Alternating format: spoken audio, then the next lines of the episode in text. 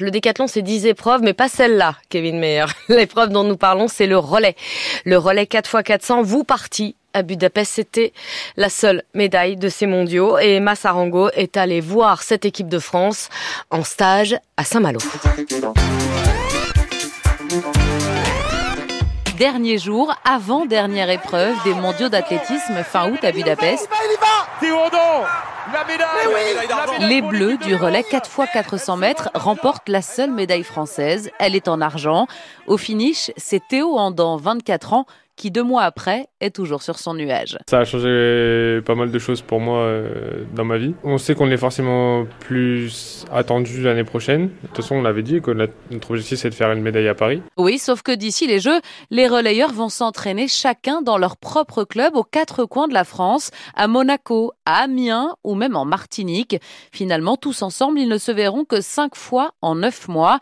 Très peu donc pour travailler l'un des points pourtant cruciaux du relais, la fameuse transmission, le passage de témoins, explique David Sombé. Au niveau technique, bah, même si c'est pas un geste qu'on va chercher à reproduire, on va dire à la perfection, ça peut quand même faire du bien de s'adapter à différentes situations et, euh, et plus on fait de passage, mieux on, on sera préparé. D'où l'importance d'un groupe qui communique, insiste Thomas Jordier, le capitaine de ce relais français. On parle beaucoup, il y a beaucoup de transparence sur nos préparations, sur nos blessures, sur nos, notre mentalité, nos ambitions également. Moi je parle beaucoup Théo. Gilles et Ludwig, pardon, se parlent beaucoup. Donc du coup, on a une très bonne connexion, complicité. Et euh, quand on arrive en, en, championnat, on, est, on sait ce qu'on doit faire. Cela n'empêche que tous les relayeurs sont avant tout des coureurs individuels avec des ambitions au moins aussi élevées.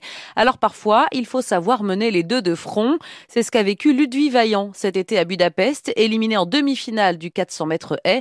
Il était aligné pour le relais quatre jours plus tard. Passer donc euh, la déception donc de, de la demi-finale, c'est un travail aussi donc qui a été effectué donc avec la prépa mentale, savoir donc euh, switcher donc euh, d'un état à un autre, se remobiliser donc pour l'intérêt collectif donc euh, du 4x400 et euh, ça a marché. Mais ça, Emmanuel Uruguin en est bien conscient. Il est l'entraîneur du relais et il sait que les bons résultats de ses coureurs en individuel ne peuvent être que positifs pour le collectif. Le premier facteur de progression des relayeurs, c'est le fait d'être meilleur en individuel. Le, le vrai travail, c'est euh, la progression individuelle d'abord et le fait que chacun puisse s'exprimer le mieux possible en étant suivi par la programmation individuelle de son coach, c'est aussi le meilleur moyen pour qu'il réussisse euh, tout simplement à être euh, le plus brillant possible sur le poste qu'on attend de lui euh, à l'intérieur du relais. Aujourd'hui, aucun collectif n'est encore qualifié pour les JO.